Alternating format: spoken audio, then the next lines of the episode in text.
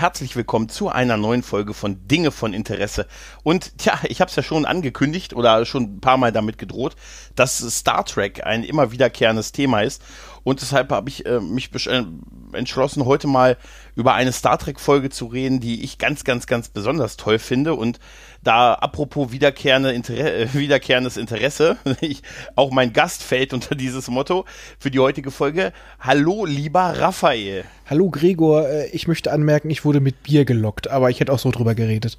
Äh, ich habe gesagt, hast du Bock mit mir über Deep Space Nine zu reden? Es sind in zwölf Stunden, du musst es vorher noch gucken und Du hast gesagt, na klar, bin ich sofort dabei. Ja, aber danach wurde mir Bier versprochen und das ja. da nagel ich dich drauf fest. Stimmt, ja, ja, ich habe gesagt, ja, ich schulde dir auf jeden Fall, ja, sehr gut, ja, ja. siehst du. Aber ich bin der Meinung, du hättest es wahrscheinlich auch so ja, gemacht. Ja, aber du weißt doch, was der Joker gesagt hat, wenn du etwas gut kannst, dann mach, mach es nicht umsonst. Richtig. Ja, ja, ganz genau. Ja, und da habe ich, ich habe auch tatsächlich äh, als erstes an dich gedacht, als ich überlegt habe, mal über diese, über diese Folge, über die wir gleich sprechen, äh, da habe ich gedacht, Mensch, der Raphael ist ja auch einer, der auch so die, so Deep Space Nine auch schön zu schätzen weiß, ne? Mhm. Definitiv meine absolute Lieblings-Star Trek-Serie, vor allem so nach der ganzen TNG-Zeit, wo die Föderation immer so perfekt und die Menschen so mhm. moralisch ja, ja. überlegen dargestellt werden und da wird das mal wieder so ein bisschen aufgebrochen und daher liebe ich das.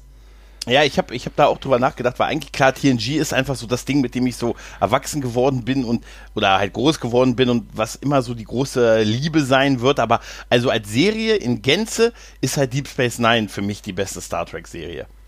Und das, obwohl sie halt auch so anders war als die, als die vergleichbaren Serien, die so rausgekommen sind halt. Ne? Also ähm, halt Raumstation, Krieg, Dunkler, also alles, was sie jetzt auch versuchen und jetzt im Moment nicht so gut hinkriegen, mhm. haben sie in den 90ern schon sehr, sehr mutig hingekriegt. Und ich bin auch ein, ähm, ich habe in letzter Zeit echt viel rewatcht ähm, von Deep Space Nine und ich finde einfach, ähm, du hast es auch, glaube ich, mal gesagt, Cisco ist wahrscheinlich der, äh, eigentlich so der beste Captain was so auch die Entwicklung angeht. Ja. Vor, zum, ich sage am Anfang komplett dagegen, will gar nicht äh, kom, äh, Captain werden. Er möchte mhm. immer Kommandooffizier, aber schön im Feld. Er ist ein Pragmatiker, aber und anfangs halt komplett gegen dieses ganze Religiöse und wie er dann zum Schluss äh, so mit sich im Reinen ist und wirklich mhm. auch eine religiöse Führungsfigur ist. Das ja, wenn man sich das, man sich das mal erlebt, äh, überlegt, der ist äh, als alleinerziehender Vater Witwer eingeführt worden halt, ne? Er ist, er ist, wenn du das mal so mit den anderen vergleichst, er hat ein Kind, na, also nahezu ein erwachsenes Kind, äh, er hat seine Frau verloren, hat also auch so, so ein Trauma, dann halt dieses schwierige Kommando, dann diese religiöse Verehrung, dann diese Entwicklung, die er im Laufe der, der Jahre da durchmacht, dass er das immer mehr annimmt und in seine Persönlichkeit so integriert und damit, wie du eben schon gesagt hast, im Reinen ist. Das ist, ähm, ich glaube, kein Captain hat sich ansatzweise so sehr entwickelt wie Cisco. Ja, und vor allem das Schöne ist ja, was ja immer gesagt wird, bei TNG, das ist Familie.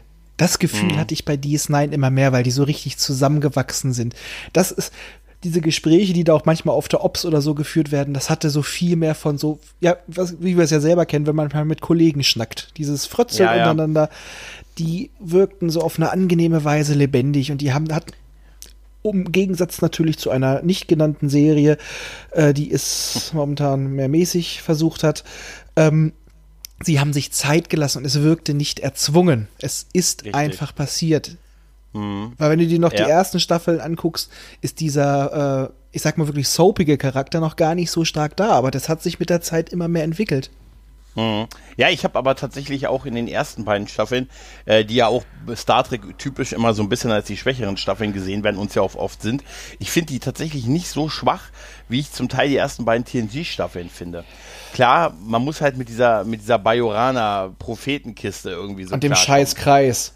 Ja, äh, genau. Da, das ist tatsächlich so ein bisschen schwierig, aber da, auch da gab es tolle Sachen hier, der undurchschaubare Maritza oder Mulibox Mond oder solche Geschichten. Das stimmt. Also es gab äh, wirklich eine Menge herausragende Folgen und äh, das halt durch, durchweg hervorragend gespielt halt. Ne? Und Na. auch, äh, ich, ich glaube einfach, dass die Serie, die konnte einfach so ein bisschen sich freischwimmen, weil so der Fokus auf den anderen Sachen lag. Weißt du? Einmal auf TNG, dann später auf Voyager und da konnten die sich so zwischen so im Fahrwasser freischwimmen. Die, es lief immer ja. was parallel.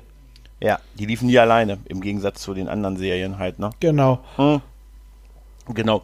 Deshalb aber äh, die Folge genau, über die, die ich mit dir besprechen wollte, ist nämlich die eine meiner Lieblingsfolgen von der Serie, nämlich die Folge, ähm, die da den deutschen Titel hat im fahlen Mondlicht oder im Original in The Pale Moonlight, äh, ist die 19. Folge der sechsten Staffel ist in den USA am 15. April 1998 ausgestrahlt worden und bei uns am 12. September desselben Jahres.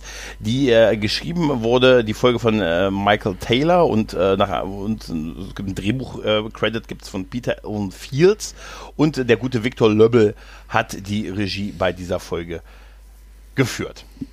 Ja, äh, ja, was machen wir? Wollen wir ganz kurz ein bisschen was von der Story erzählen oder wollen wir einfach mal die Folge durchgehen? Was meinst ich du? Ich denke mal ganz kurz zusammenfassen. Mhm. Mhm. Es fängt ja einfach an mit einem Logbucheintrag von Cisco, mhm. in dem man ihn halt auch mal in ungewohnter Pose sieht. Also er ist, wirkt niedergeschlagen, resigniert schon fast. Und er, ja, er, er gibt im Endeffekt eine Beichte ab. Richtig. Also es ist eine Folge, die in Rückblicken quasi erzählt wird. Das ist eigentlich schon so ein bisschen einmalig. Und wir sehen halt im Prinzip wird sie in Form eines Computerlogbuchs, eines Computerlogbucheintrages erzählt. Genau, und diese Einträge kommen immer noch mal wieder wie eine Stimme aus dem Off und begleiten mhm. teilweise sehr auch noch die Szenen. Das finde ich, das hat, hat man sonst auch nicht wieder gehabt. Ja, man hat es auch nie so gesehen, dass der, dass eine der Hauptfiguren diesen, man hat immer das, das Computerlogbuch gehört, aber eigentlich nie gesehen, wie einer es einspricht. Ah, doch, doch, aber äh, das war halt nie so ein, so ein großer Kernpunkt. Ja, jetzt mal, ja gut, mal, mal, aber mal Kirk oder so, wie er auf der Brücke sitzt oder ja. so und dann, dann gab es den Computerlogbucheintrag so darüber, aber so, dass da bewusst einer gesessen hat und diesen Computereintrag diktiert hat, das ist eigentlich, finde ich, relativ einmalig gewesen. Ja, war ja auch sonst nie so ein essentieller Teil, weil mhm. ähm, genau die Bilder sind ja an sich schon, die Geschichte ist schon stark, aber durch seine Off-Stimme, also durch seinen Eintrag, wie er das nochmal danach reflektiert, wie er ja sagt, zwei ja. Wochen später, das, ja. äh, das, das legt nochmal eine Schippe drauf. Ja.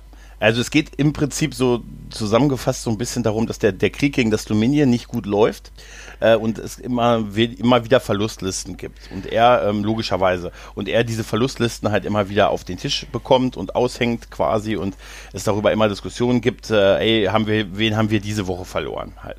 Und da beschließt er, äh, dass er was tun muss, dass so eine Art Sieg herkommen muss, äh, um so ein bisschen die Moral der Truppen halt zu heben. Und das Mittel der Wahl ist für ihn, dass er versucht, die Romulaner dazu zu bekommen, diesen Nicht-Angriffspakt mit dem Dominion ähm, zu canceln und sich quasi aktiv eine Rolle in dem Krieg gegen das Dominion zu beteiligen.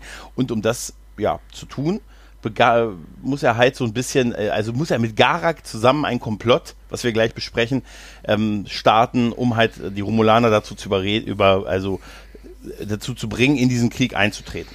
Das ist im Prinzip ganz grob die Geschichte genau. dieser Folge. Ja. Es wird allerdings ein wenig komplexer. Also ja, ja, genau. weniger durch das, was wir sehen, als das, was angedeutet wird noch. Mhm. Genau. Weil es startet ja einfach nur damit, dass dann aus diesen Gründen Cisco beschließt, wie du schon sagtest, dass das nicht mehr so weitergehen kann und er will durch irgendwelche Mittel das Dominion reinkriegen. Äh, hm. Die Romulaner, Romulaner. Mhm. Und er will halt mit den romulanischen Botschafter, ich habe den Namen jetzt vergessen. Äh, der romulanische Botschafter, ja, der hat, der hat einen tollen Namen. Warte mal. Ja. Äh, ja. Wenn man, äh, wenn man seine, wenn man seine eigenen Notizen Vrenak. kann. Äh, genau, Senator Vrenak, genau. Diesen, mit diesem Senator will man halt auf die Station holen, um halt, ähm, also mit, äh, um mit ihm halt ein Gespräch quasi zu führen und ihn so ein bisschen zu überzeugen, dass er halt interveniert, dass die äh, Romulaner sich dafür entscheiden, äh, in diesen Krieg einzuziehen. Und da, ich finde, es wird. Hm? Und da finde ich auch mal, da gibt es tatsächlich eine gute Dex, einen guten Dex-Moment, wo ich ja mhm. sagen muss, äh, die Schauspielerin hat in den letzten Staffeln, die sie noch mitgespielt hat, echt nachgelassen, weil sie auch, glaube ich, ja. nicht mehr viel Lust hatte.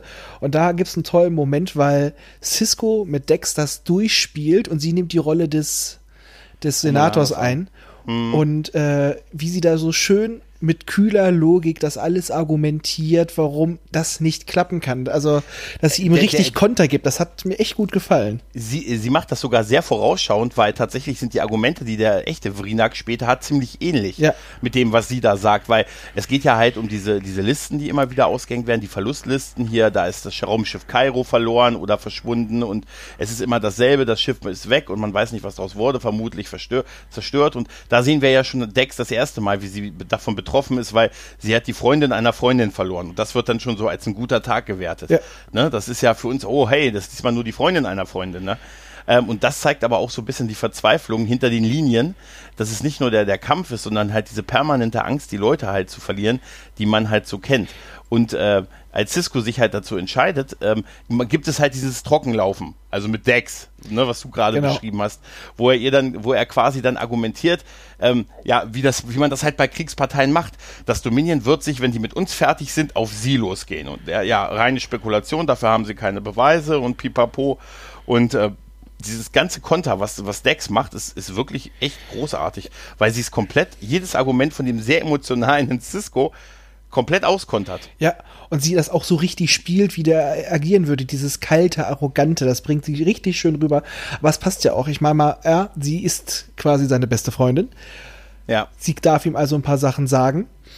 Und sie hat ein paar hundert Jahre Erfahrung und auch vorherige Wirte von ihr waren selber mal Diplomaten. Also hat sie Erfahrung, wie es auf diesem Parkett zugeht. Ja, natürlich, genau. Und das, äh, das ist, das ist einfach die, die, äh, sie war die beste Wahl für diesen Konterpart in diesem, in diesem Trockenlaufen, finde ich. Ja, definitiv. Also, definitiv. Was halt auch großartig ist in dieser Folge, ist Garak, auf den wir ja schon relativ zu Beginn in dieser Folge stoßen. Ähm, nämlich indem ähm, Cisco noch versucht so, hey Garak, du hier hast ja sicher noch Kontakte in, äh, in, in das kardassianische Reich, alte Kontakte von deinem, vom Obsidianischen Orden, von dem Geheimdienst, da hast du auch sicher noch irgendwie Connection, kannst du uns irgendwelche Informationen bringen, die uns da irgendwie helfen. Und Garak gibt dann zu, dass er halt noch Connections hat und äh, sagt, ja, ich werde die nutzen und mal gucken, was ich rauskriege. Ne? Das ist eigentlich so, das ist eigentlich noch relativ harmlos halt, ne? Dass er dann noch mal versucht, so ein paar Informationen zu besorgen.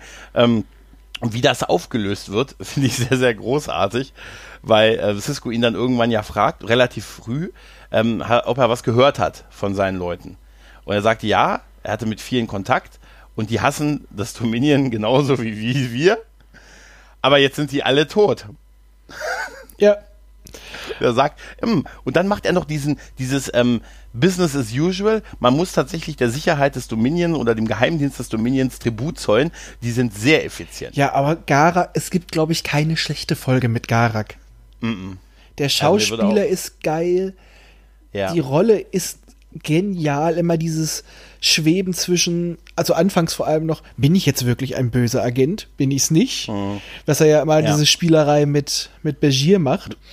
Ja. Und äh, der hat einfach so eine schöne, aalglatte Art. Ich, ich meine, ich, ich liebe einfach Garak und ich habe hab auch das Buch gelesen über ihn. Es ist grandios. Hm. Er ist ja schon recht früh in der Serie dabei. Da habe ich mich jetzt im Rewatch so ein bisschen gewundert, dass er schon in einer der ersten Folgen aufgetaucht ist. Ich hatte ihn immer so ein bisschen später eingeordnet, so Richtung dritte Staffel und so, ne? Aber er war wirklich schon in der ersten Staffel relativ früh dabei. Ja, ein halt noch mit einem noch kleineren Part und so. Nur der Schneider, hm, komisch, ein Kardassianer, der zurückgeblieben ist, hm, was da los und so, aber er war immer von Anfang an wirklich großartig. Naja, auf jeden Fall, wenn wir jetzt die Situation halt haben, dieses, ähm, dass wir festgestellt haben, ja gut, die Kontakte können Garak auch nicht wirklich helfen, weil dieser Sicherheitsdienst wohl sehr gut ist, kommen natürlich die nächsten schlechten Nachrichten, wie Cisco so schön sagt, immer in der Nacht. Man sieht, wie er, wie er in seinem Quartier schläft. Auch ähm, Star Trek-like mit noch relativ hell. Ne? Also Stimmt. nicht kein dunkles Quartier. Ist mir total aufgefallen. Da dachte ich mir, okay, von Licht ausmachen, nachts halten die nicht viel. Vielleicht ne? kann er bei Dunkelheit nicht schlafen. Er braucht Helligkeitslicht. Er braucht ein Nachtlicht. Ja, vielleicht. Das ist so laut, das ist so groß. Naja, auf jeden Fall wird er zur Brücke gerufen. Und, ähm, und wir erleben etwas äh, ganz, ganz Schlimmes, nämlich, dass das Dominion einen Planeten besetzt hat. Einen Planeten der Föderation, der so, äh, mit dem keiner gerechnet hätte, dass sie sich das trauen, nämlich sie haben Betaset die Heimat von Diana und Lovaxana Troy besetzt. Ja. Unglaublich, oder? Da, wo noch nackt geheiratet wird, ja. Ja, und hast du, hast du, hast du das auf diesem, die haben ja diesen tollen Tisch, ne, diesen Tisch in, in der, in der Ops, Ja. wo du halt auch immer so siehst, die Truppenbewegung. Und dann siehst du da immer so große Pfeile, ne, von, so, da siehst du so Schiff, kleine Schiffe und dann siehst du einen riesen roten Pfeil auf so einem Planeten. Das finde ich immer sehr schön visualisiert, wie sie, wie sie irgendwelche Eroberungen oder so, ähm, Ja, ist dann aber Äh, wenigstens gleich dargestellt haben. klar, was passiert ist. Die, die haben eine tolle, kenn, du kennst die sicher, natürlich kennst du die Folge Statistische Wahrscheinlichkeiten auch aus der Staffel, ne? Ja, sicher. Und da gibt's ja diese, diese, diese ähm, Typen, die auch wie Begier genetisch so hochgezüchtet Genau. sind. Und die halten ja dann auch so eine, haben ja so eine Berechnung, dass die Föderation nicht, also die Föderation muss sich, muss sich ergeben, sonst, und sie müssen in die Sklaverei gehen und nach fünf Generationen gibt's einen Widerstand von der Erde. Ne? Und da gibt es eine Präsentation, die die zeigen. Und da siehst du auf dem Screenshot, siehst du die Erde und ganz viele Pfeile, die auf diese Erde zeigen und darüber steht, the end is near. Weißt du, und dann denke ich, ich muss immer lachen, wenn ich das sehe, weil ich denke, okay, sie wissen schon, wie man Präsentationen Okay, dass aufbaut, sie end oder? ist nie, ist mir nie aufgefallen. Das steht da, ich schicke dir das nachher mal, das steht wirklich The End is near. Oh, geil. Steht wirklich als große Überschrift drüber. Finde ich super. Man könnte sagen, es ist ein bisschen Drama Queen. Auf jeden Fall haben wir jetzt auch das Drama, weil man hätte nicht damit gedacht, dass die, dass die, ähm, dass es dem Dominion gelingt, so weit in, die Föder in den Föderationsraum vorzudringen. Ähm, aber die Flotten waren mit anderen Sachen beschäftigt und äh, mit Betaset, da haben sie jetzt äh, Truppen abgesetzt und haben halt den Planeten unter Kontrolle. In der Original, also in der Originalidee zu der Folge sollte es erst Vulkan sein. Aber dann hat man gesagt, na, wir haben eigentlich schon so oft was mit Vulkan gemacht. Und den, so als hätte man das Gefühl, es gibt keinen anderen wichtigen Planeten außer die Erde, nur noch Vulkan.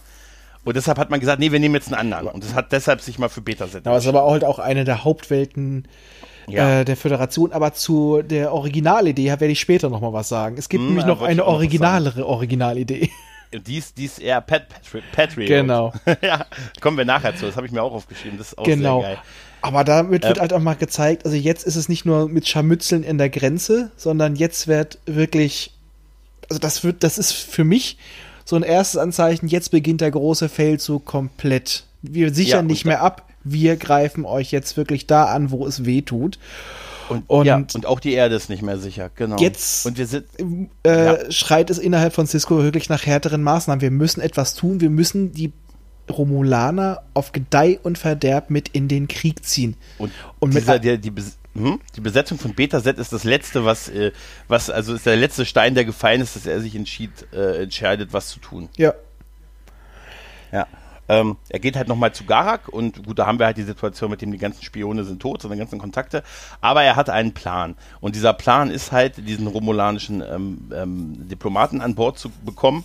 Ähm, und der dann halt, äh, ihn dann halt, ihm quasi was vorzuspielen, ihn ein, ihn ein wie heißt es, Okolo, äh, wie heißt es, ich, kann, ich hab's mir Äh, aufgeschrieben. op- optolytisches- Äh, oko- oktolytisches Datenstäbchen zu geben, etwas, was die Cardassianer benutzen, um Aufzeichnungen zu machen. Das kann wohl nicht gefälscht werden. es ist nur Dieses einmal beschreibbar.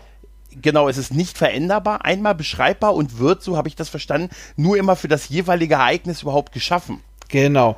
Ja, genau. Aber Und das, ja, da muss ich aber noch sagen, Entschuldigung, dass ich da ins Wort falle. Ich habe mir erst überlegt, wieso macht Garak da mit?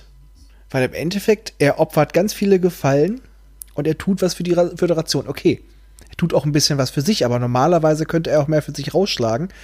Aber dann ist mir auch der Gedankengang gekommen, in der späteren Folge, in der Verlauf der Folge hat man ja auch gesehen, er hat im Endeffekt dadurch die Mittel der Föderation zur Verfügung, Genau. um Leute zu bestechen. Und dadurch kann er sein eigenes Ziel durchbringen. er, eigentlich ist er tatsächlich wirklich ein Patriot.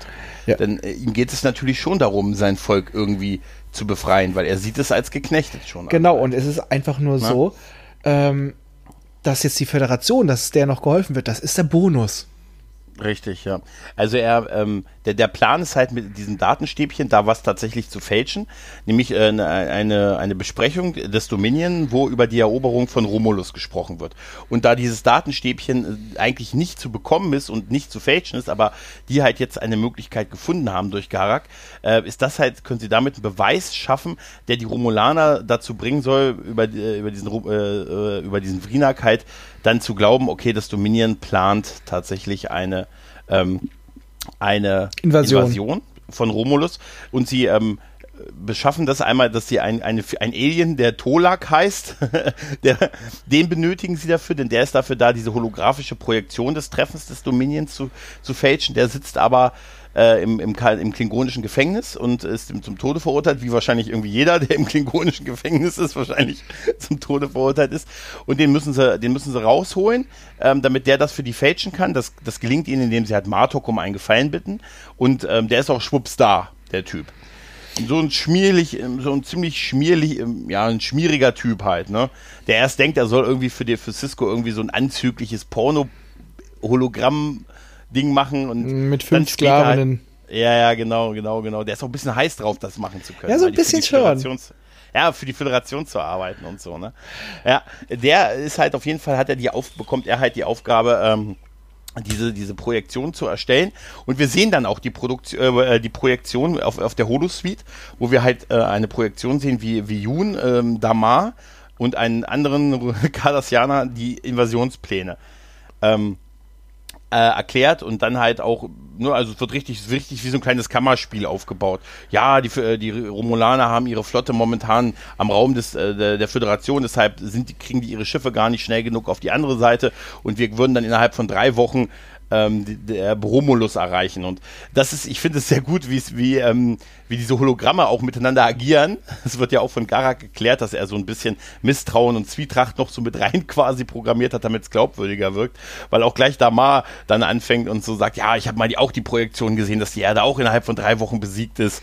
Und diese Projektion ist äh, und, das, und er eigentlich sogar noch dagegen redet, äh, dass es zu früh ist, das jetzt zu tun, weil der Krieg ja noch nicht gewonnen ist. Ja, und ja? er verteidigt halt auch noch Ducat, weil er, ja. er, bewundert ihn ja immer noch. Das ist ja auch in ja. der Realität so. Also, das haben sie gut gemacht, ne? Das haben sie tatsächlich gut gemacht. Sie sagen ja auch, ähm, ja gut, es ist besser als das letzte Mal. Beim ersten Mal wirkt es noch sehr steif, ja. dieses Hologramm. Genau. Genau. Und dafür ist halt äh, Tola da, der auch äh, zwischendurch äh, einmal fast diesen Auftrag hätte gar nicht machen können, weil kaum war er frei, ähm, hat er im Quark eine ja, aber eine, eine Bar, ein, ein, ein Dabo-Mädchen angebaggert. Und ähm, wie heißt es? Quark hat ihm am Anflug von Heldenhaftigkeit, ähm, ja. Von Heldenhaftigkeit äh, ist er dazwischen gegangen und ist von ihm attackiert worden.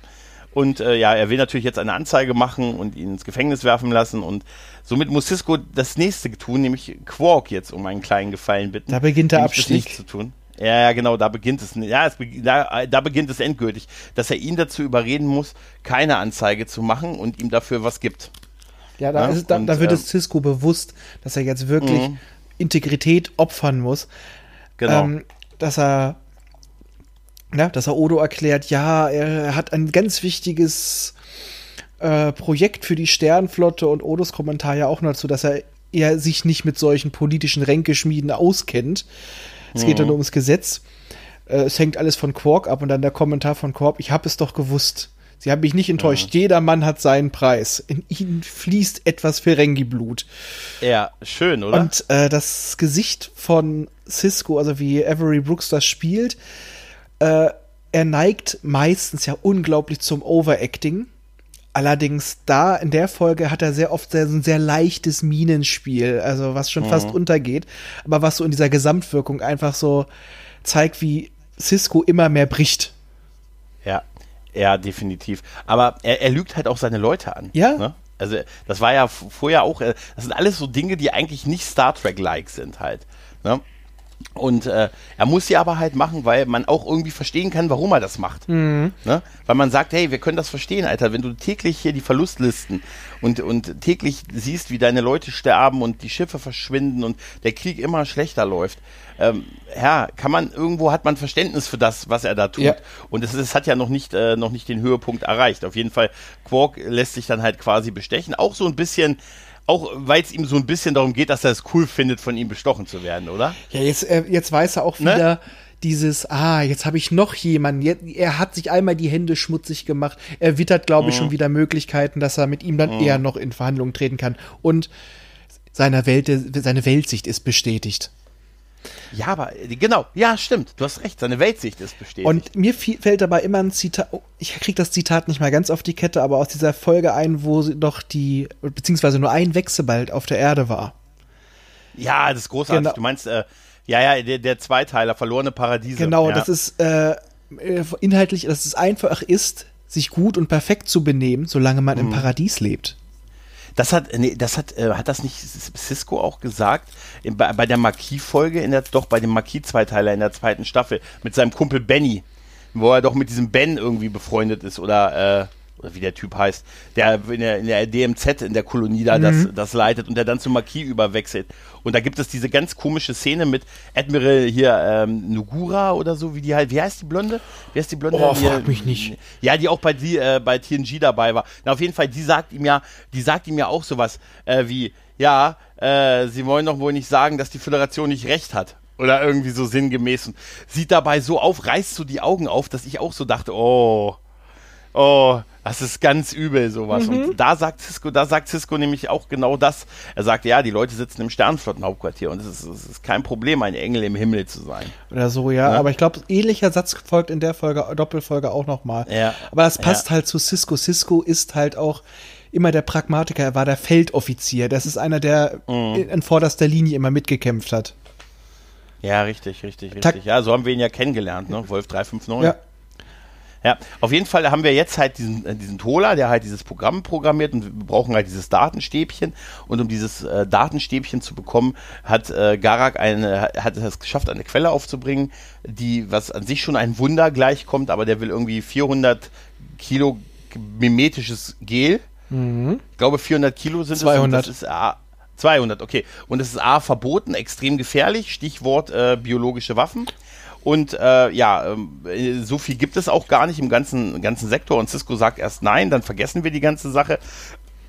Ähm, stoppt dann trotzdem den Turbolift und äh, sagt, ja, okay, ähm, na gut, aber über die, diese Menge kriege ich nicht zusammen. Ne? Und da sagt Garak, ja, gut, über die Menge wird sich verhandeln lassen, aber nicht über die Sache an sich. Und da hat Cisco halt das zweite Mal, wo er halt, äh, wo er diesen, diesen Bruch hat. Und am Ende sind es 80 Kilo, äh, die ihm Begier besorgen muss. Und dieses biomimetische Gel ist halt für ja, Kriegsführung, ge äh, genetische Waffen und solche Geschichten. Oder da. Cloning. Und, und Cloning, also es ist extrem gefährlich, extrem verpönt, wird sehr kontrolliert und äh, man merkt es auch daran, da Cisco Begier den Befehl gibt, äh, das für ihn vorzubereiten, dass, es, dass Begier sich extrem wehrt dagegen und es eigentlich auch ablehnt und nur auf den direkten Befehl, den er sich schriftlich, Wollte ich gerade sagen, das den er Schriftliche, sich schriftlich geben um sich selber abzusichern.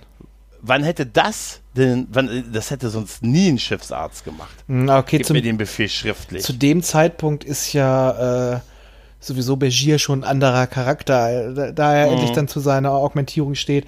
Aber Mhm. ja, ähm, das ist geil. der hat sich das, so sich- auch garantiert ausrechnen können, worum es geht, auch wenn er ja, offiziell nichts weiß. Aber auch diese, wie, wie sich dann, wenn es darum geht, auch die Statur von von ihm so total verhärtet. Er steht, also ich muss sagen, dass diese Folge lebt von so kleinen subtilen Sachen, wie, Mhm. wie er plötzlich anders steht, wie er die, die Schultern plötzlich so nach hinten unten zieht und sich richtig festmacht und sagt so, nee, das will ich hier schriftlich haben. Also du merkst, du merkst ihm so unglaublich sein, Widerstand dagegen. Genau, aber Alexander Siddig ist auch ein wunderbarer Schauspieler. Absolut, absolut. Der sich auch, äh, auch eine, ähnlich wie Cisco, eine grandiose Verwandlung gemacht Genau, hat. und das muss ja auch- Also eine Entwicklung. Man muss ja auch sagen, er war ja auch wirklich so alt, fast wie sein Charakter selber. Er war wirklich ein N20er. Und äh, kleiner Funfact nebenbei, er war ursprünglich als Cisco vorgesehen. Ernsthaft? Ja, er war nur, zu, äh, nur als sie mitgekriegt haben, wie jung er wirklich ist, haben sie auch gesagt, so, nee, es geht nicht. Okay. Auf jeden Fall ähm, geht er ja sogar noch einen Schritt weiter, weil er ja sagt, nachdem er den Befehl von Cisco schriftlich bekommen hat, er hatte das wohl geahnt und hat ihm den Befehl schriftlich auf einem Pad übergeben, ähm, sagt er, dass er außerdem darüber die Sternenflotte informieren wird. Ja. Und Cisco sagt, ja, machen Sie das. Nehme ich zur Kenntnis oder habe ich mit gerechnet? Äh, das haben wir vielleicht vorher ein bisschen noch vergessen, weil Cisco hat das, trifft das alles nicht ganz aus eigener, also zwar aus eigener Entscheidung, aber er lässt sich das schon, zumindest sagt er das von der Sternenflotte absegnen. Ja, aber die sind, Ja. die machen das auch so halbgar, wie sie das formulieren. So, ja, wir Ja, heißen das gut, aber so nach dem Motto, wenn sie erwischt werden, werden wir alles leugnen. So, so Ja, klingt das durch. Ja, weißt du, die, die Sternenflotte, ganz, diese ganze Führung, die wirkt sowieso in vielen Sachen echt zwielichtig, weißt du. Auch damals, wo das mit den, ähm, wo das hier die, die vereinigte Flotte von, Ka- von Cardassia und, und den Romulanern äh, auf das Dominion losgegangen sind, wo sie gesagt haben, ja, wir haben, wir werden Protest einreichen, aber ähm, wir machen uns mal Gedanken, wie wir die stoppen. Aber eigentlich gucken wir nur zu, wie es ausgeht. Da muss ich mal sagen, Ja? der Kritikpunkt an äh, nicht genannter neuer Star Trek-Serie, dass es die Sternflottenführung nur aus Badmirals besteht. Ja. Das gab's vorher auch. Das gab's vorher auch. Ja. Es, es Ja. scheint primär nur um aus Arschlöchern zu bestehen, die Mhm. eigentlich nur Es gucken, dass ihr Hintern gerettet ist. Richtig. Es ist ähm, nicht ganz so dramatisch, ne? aber die haben auch, die leben auch oft so ähm, unter waffenschweigende Gesetze, weißt du? Ja, aber So ein bisschen, ne? So ein bisschen so diese, diesen Style haben die halt oft. Ja, aber das ist Ja. halt auch so, ähm, unter so einer äh, Situation kannst du gewisse Gesetze nicht mehr aufrechterhalten. Das ist einfach so, Krieg ist eine andere Situation. Aber Mhm. was da wieder auf, wie gesagt, auffällt, es ist alles in Ordnung, solange meine Hände im Reinen sind. Ich habe nichts Ja, ja. gesagt. Alle anderen können, das- in den Ar können in den Arsch gehen, aber ich habe alles Ja. richtig gemacht. Ja, jetzt haben wir ja jetzt die, auch die Situation, weil die haben ja jetzt gut dieses Datenstäbchen und diese, diese Aufzeichnung. Und dann haben sie, jetzt kommt Vrinak an Bord und da gibt, kriegt äh, Cisco noch ein paar, paar Tipps von, äh, von Garak, dass er ihm sagt, ja, und sehen sie ein bisschen traurig aus, ne? Ja. Weil, die, äh, weil, die, weil der Krieg so schlecht läuft. Und da sagt auch Cisco zu ihm, ja, die letzten zwei Wochen mit ihnen, ah, die haben schon geschafft, dass ich ein bisschen trauriger an die Sache rangehe und so, ne? Also er gibt ihm immer so einen mit, auch im Fahrstuhl, ne? Auch wo die zusammen im Fahrstuhl fahren und über diese Stäbchen reden, äh, sagt er ja, ich fahre zu Ops und sagt Garak, ja, man sollte uns nicht so oft zusammen sehen und da sagt er, oh ja, da sagen sie was. Also er ist auch so ein bisschen, ist er auch so, weißt du? Hey, ne? Ich wasche mich, aber ich möchte nicht nass werden, weißt du? Also ein bisschen halt, ne? Ja, Weißt du, das ist, vielleicht ist das auch menschlich. aber so da, ein Bild, da, äh, damit spielt Garak vor allem am Ende noch mal ganz, ganz deutlich. Das da greife ich Richtig, jetzt mal richtig. vor, als er eben ja sagt, was haben Sie eigentlich gedacht? Sie haben mich damit beauftragt, weil ich das tun kann, was Sie nicht tun wollen. Und ihnen ist Richtig. ganz bewusst gewesen, dass ich das mache, sonst hätten sie mich nicht beauftragt. Und ja, ich denke, er hat recht. Er wollte es sich nicht Absolut, eingestehen, absolut. aber Cisco wusste, dass der das tut, was er nicht tun kann. Richtig. Ja, natürlich, klar, sonst hätte er nicht ihn gefragt. Richtig. Und das wäre nicht, und das wäre nicht so weit gegangen, äh, ob er es nur bewusst oder unbewusst hatte. Ich habe an ein paar Stellen in der Folge auch immer gedacht, ob Cisco wirklich mit der Sternenflotte sich das hat absegnen lassen. Weil er sagt es zwar, aber wir sehen es ja nie. Weißt du? Also, wir sehen, äh, und auch was am Ende passiert mit dem Logbuch und so. Ich meine, hm, vielleicht hat er das auch immer nur gesagt, dass er das hat absegnen lassen, ne?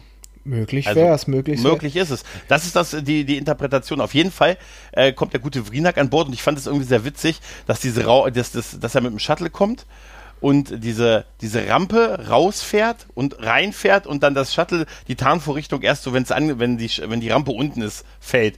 Weil habe ich mich gefragt, was haben denn die Leute gedacht, so in der Andockstation? Wir fahren jetzt mal raus, wir fahren jetzt mal rein. Ja, was haben die denn Ops gesagt, als sie gesagt haben, das, das Signal ist gekommen, über den wir sie informieren Ja. sollen? Sollen wir antworten? Ja. Nein. Ja. Drückt äh, auf aus. Das ist tatsächlich, auch, auch wenn es sein muss, ist das tatsächlich für mich so ein bisschen die einzige äh, oder so die große Logik, lo- äh, das große Logikloch in dieser Folge, dass ich ehrlich gesagt nie so ganz kapiert habe, warum der Romulaner sich auf diesen Besuch eingelassen hat. Mhm. Weil auch mit zwei Leuten, weil er hatte doch nichts zu gewinnen daran, oder? Naja, Im Gegenteil sogar, oder? Romulaner sind ja eh, also was in der Star Trek Lore sind sie ja eh immer so ein bisschen durchtrieben und wenn sie da irgendwo eine Möglichkeit sehen, oh, ich kann da an Informationen kommen, das sind ja ganz oft immer die gewesen, obwohl sie eine dicke militärische Macht haben, immer so hinten rumkommen. Daher, Ja, aber, aber gerade dann bringst du dich doch nicht so in Gefahr. Ich meine, wenn du quasi mit, mit einer Armee, also mit einer anderen Armee im Bunde bist und würdest du dich dann von der gegnerischen Partei mal kurz auf einen Schnack einladen Na- naja. lassen und dann so mit zwei Leuten. naja, ich muss nur sagen, die Föderation ist ja keine gegnerische Partei. Es ist einfach nur Ja, stimmt. Ach, die haben, du hast recht, die haben einen Nicht-Angriffspakt. mit dem ne? Dominion, aber die gehören nicht dazu. Und Du hast recht. Von daher, Mhm. und Darum geht's ja. Außerdem, Mhm. Vrenak ist unglaublich arrogant und übermäßig selbstsicher und herablassend, was die Föderation angeht und traut den gar nicht zu. Mhm. Äh, das passt irgendwie zum Charakter, dass er dann wirklich sagt, oh, ich brauche nicht mehr. Ich hätte in den ganzen Star Trek-Serien auch irgendwie noch gerne mehr von den Romulanern gesehen. Ja, aber ich glaube, das hätte sie so versaut. Das ist so wie mit den Borg. Ja, wie die Klingonen, ja, oder die Klingonen. Die Klingonen hat man halt totgeritten, wiederbelebt und dann totgeritten. Ja. Halt. Und wiederbelebt Ja. und totgeritten. Und die äh, Geschichte der Klingonen und die Art, wie sie dargestellt wurde, war auch nie Mhm. besonders homogen.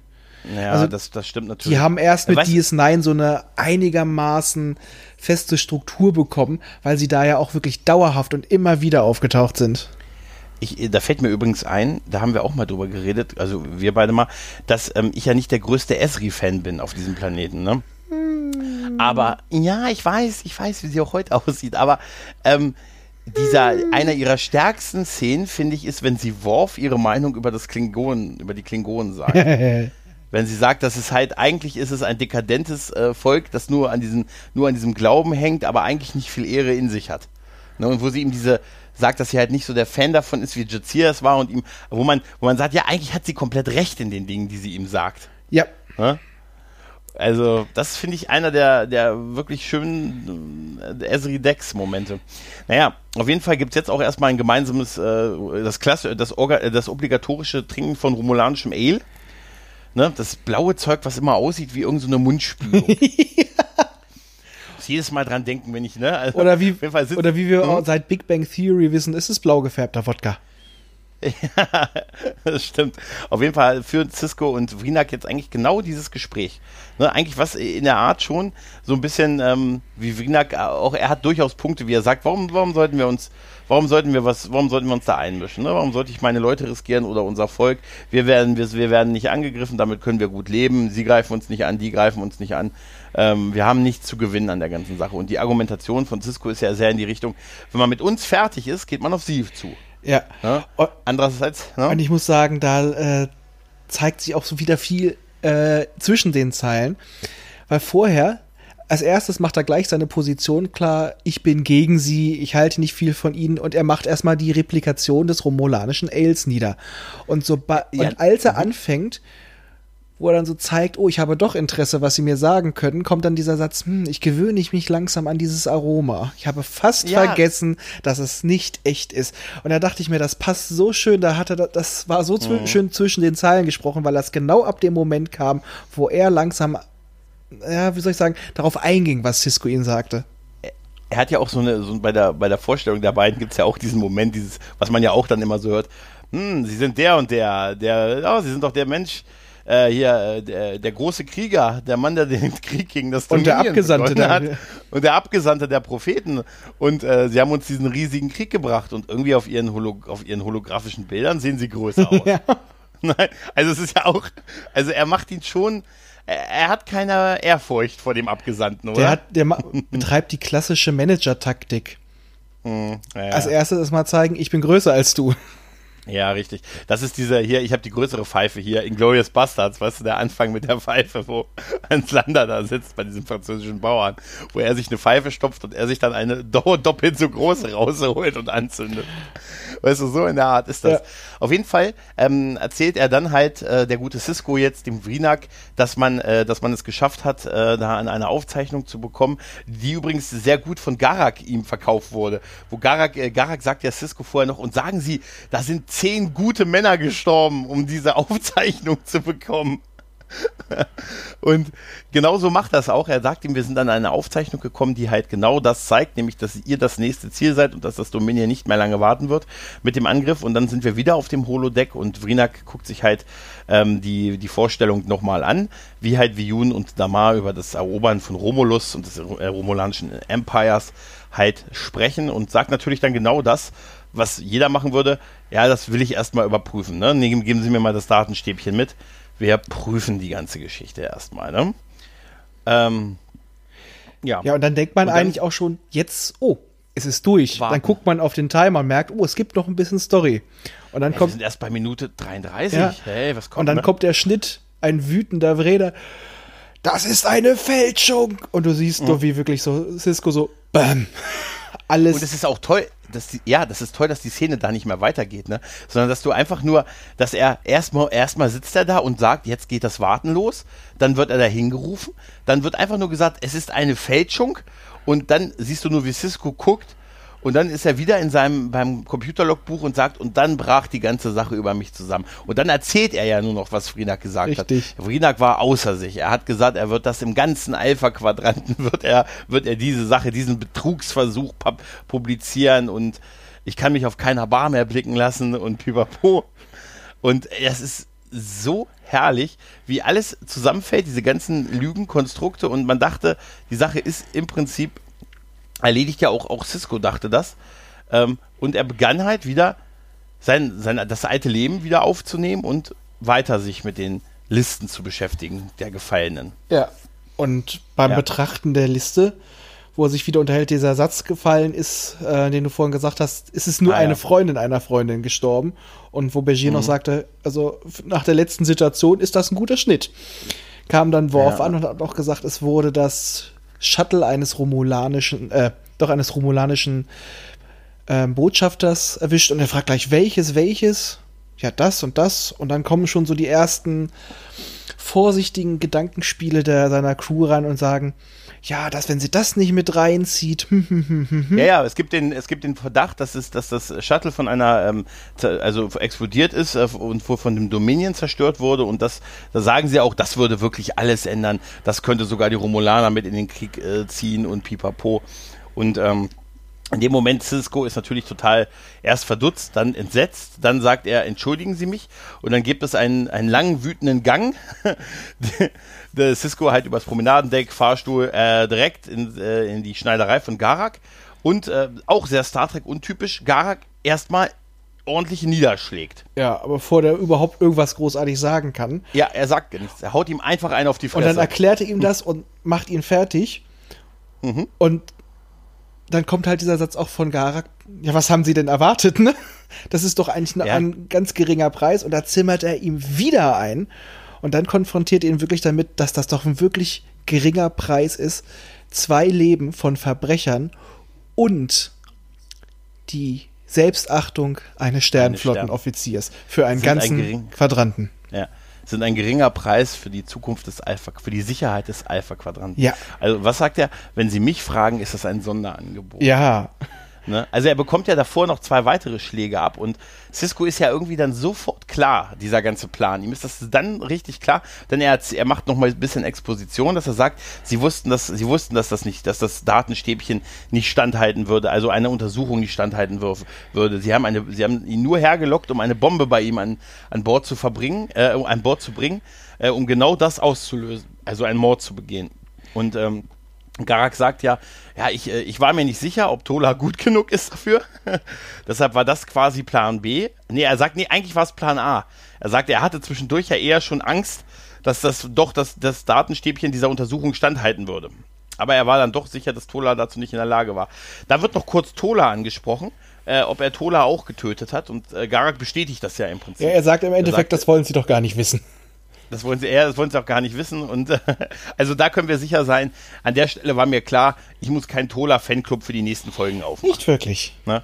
Nee, aber es ist halt wirklich, diese ganze Szene auch mit dem, auch Garak, der wirklich ja halt wirklich dreimal auf die Fresse gekriegt hat und schon so am Mund blutet und so und, und äh, dann halt, dann, dann das halt nochmal erklärt, er sagte, hey, das hätte alles nicht gereicht und pipapo, aber das, das, jetzt werden die Romulaner sich in den, äh, äh in den, da einmischen, also in den Krieg und, und Cisco sagt noch so außer sich, aber wir haben dafür keine Garantie und er sagt, doch, haben wir, weil was die finden werden, ist ein toter, äh, Bo ein toter Botschafter, ein zerstörtes Schiff und ein Datenstäbchen, das das irgendwie ein bisschen überstanden hat und wo halt der, der Komplott äh, äh, des Dominion gegen das Romulanische Reich drauf ist.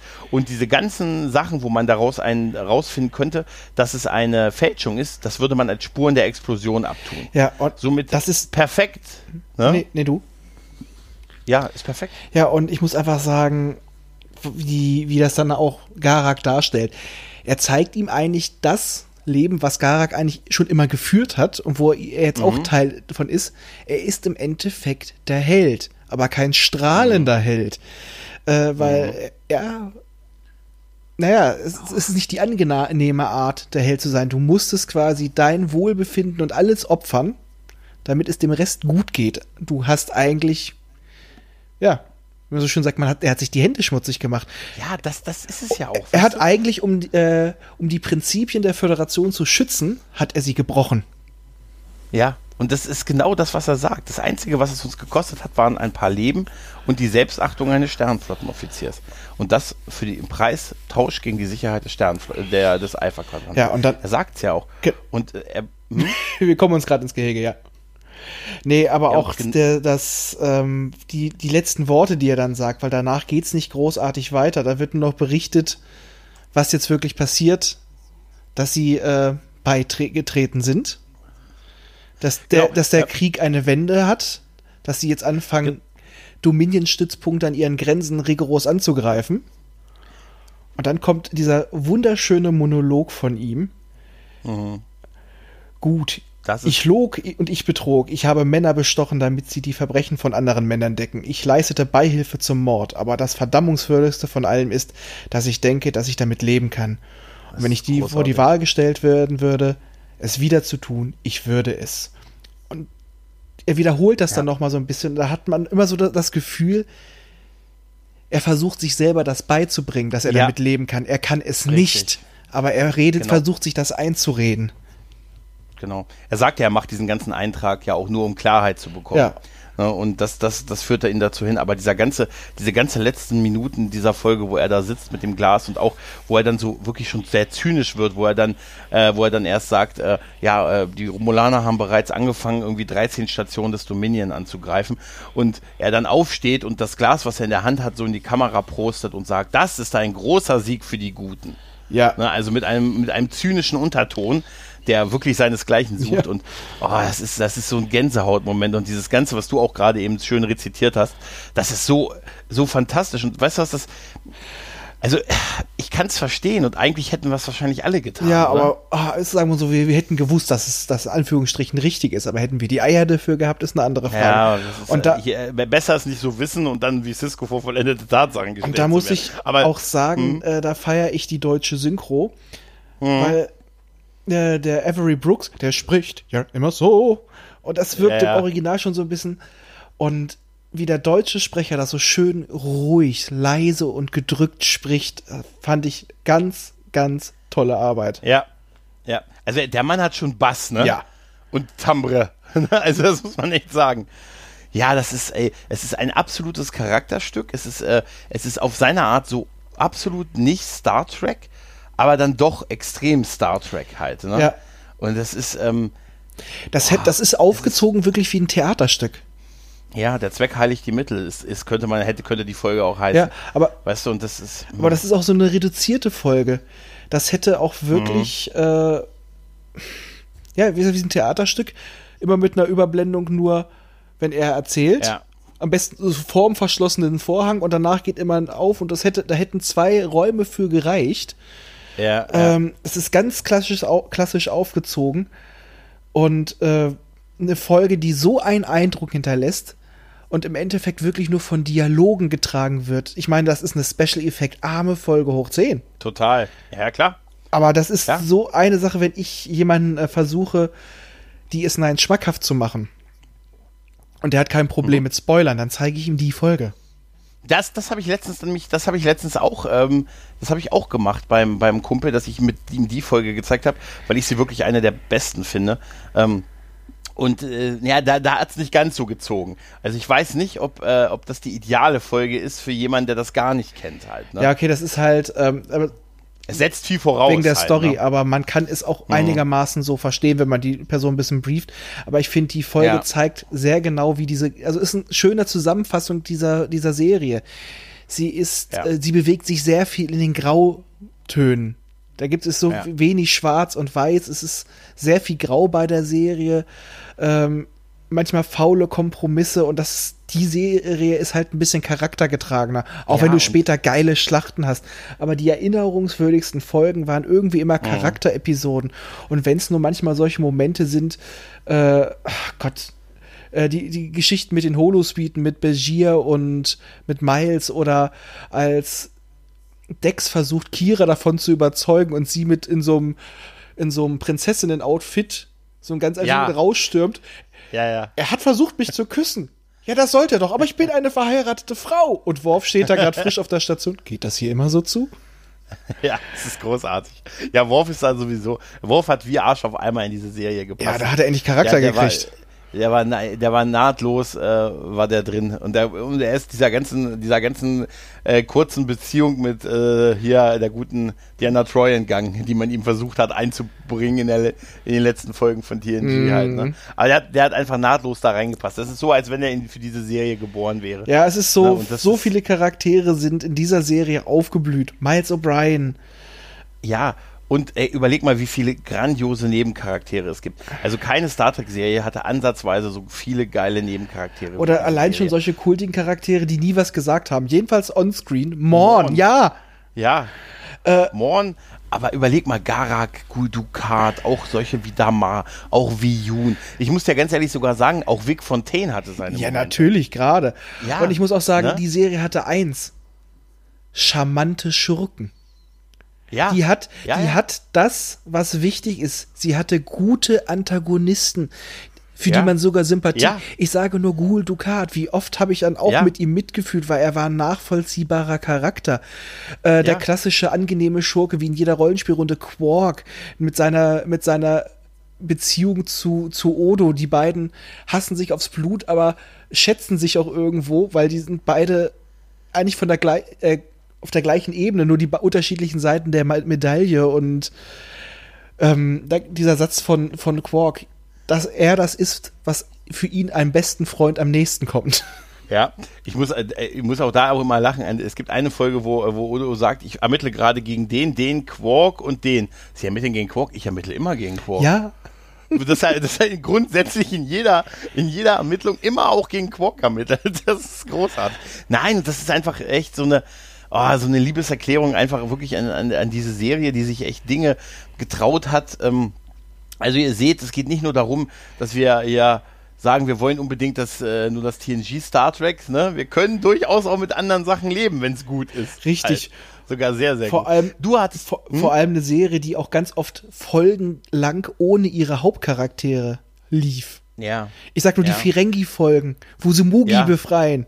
Das ist großartig. Die, die, sieben glorreichen, die sieben glorreichen Ferengi. Ja. Wie geil sie sich aufregen, als das Dominion an Bord ist und dann, hey Leute, Leute, keine Panik. Die sind, aber da ist da draußen sind Jamhar Ja, natürlich. Wir haben sie doch auch hierher gebeten. ne? Ist, ich muss jedes Mal lachen, wenn, wenn die sich aufregen. Da draußen sind Jamhar Ja, aber wir haben sie doch hierher gebeten. das ist großartig. Du hast vorhin noch erzählt, Du wolltest noch was erzählen, wie es ursprünglich mal gedacht gewesen genau, ist. Genau, aber ursprünglich sollte das eigentlich eine Geschichte um Bajor sein, wo Jake im Endeffekt etwas aufdeckt, was ähm, über Shakar, also den obersten Anführer, mit dem ja mhm. auch Kira mal was hatte. Mit wem hatte Kira nichts? Also jeder, der ein bisschen Macht hat, dass er den, äh, den Abgesandten nicht angegraben hat, ist ja auch irgendwie alles. Und dass dann im Endeffekt diese politi äh, politische, sei schon, journalistische Integrität von Jake, die er ja auch, das was für ihn ja sein Rebellionspunkt ist, da wo er sich ja von seinem Vater abhebt. Und dass dann Cisco ihn versucht, das auszureden, weil äh, die Stabilität von Bayo wird gebraucht. Ja. Aber das na, wurde dann doch nicht genommen. Vielleicht auch wäre es zu langweilig geworden. Also es hätte ja, nicht die Dramatik gehabt, beziehungsweise hätte das vielleicht die Geschichte zwischen, also die Beziehung zwischen ihn und Jake so gestört, dass hätten, darauf hätten sie in späteren Folgen ganz extrem drauf eingehen ja, müssen. Und das wäre, glaube ich, zu schwierig geworden das wäre dann in die Richtung gegangen, äh, er möchte halt journalistische Freiheiten und die muss er quasi opfern für das große Ganze, quasi. So, so wäre das halt. Ja, aber dann die Beziehung zwischen den beiden wäre dann, glaube ich, durchgehend mhm. im Arsch gewesen. Ja, oder halt gar nicht. Ne? Und es hätte, äh, ich weiß nicht, dafür haben die eigentlich zu gutes Verhältnis auch immer gehabt. Und, äh, Richtig. Das wäre so aus dem Nichts gekommen, irgendwie so, ne? Ja, ja, ja. Die andere Idee war ja auch eigentlich schon ein bisschen diese, nämlich dass Jake Sisko, eigentlich war es tatsächlich als eine Jake Sisko-Folge geplant. Witzig, dass der in dieser Folge nicht dabei ist. Dann am Endeffekt, ne? Äh, dass er, dass Jake Sisko ein Interview mit Garak machen wollte ähm, und Garak das nicht wollte und auch Sisko ihn gebeten hat, Garak in Ruhe zu lassen. Und da wäre er dann auf was gestoßen, etwas, was Garak und Sisko macht, gemacht hat, um die Romulaner in den Krieg zu bringen. Also das ging dann schon sehr in diese Richtung, die wir jetzt in dieser Folge haben. Und da ging es dann halt aber im weitesten Sinne auch dazu, dass es dann so einen Vater-Sohn-Konflikt gibt über das richtige Tun. Halt, ja, eigentlich ne? wäre äh, einfach nur der Rahmen geändert worden. Genau, dass anstatt ja. dieses, ähm, dieses Logbucheintrags dann die Geschichte von Jake drumherum gewesen wäre. Aber das hätte Genau. eine unnötige Ebene drüber gebracht. Und dadurch, dass Mhm. es diesen Fall wirklich durch die Flashbacks erzählt wird und der Logbucheintrag von Cisco kriegt das noch so eine zusätzliche Schwere. Das ist die bessere Entscheidung. Es macht die Ja. Geschichte verständlicher. Es ist eine, Anführungsstrichen, un, für die Geschichte unnötige Ebene raus.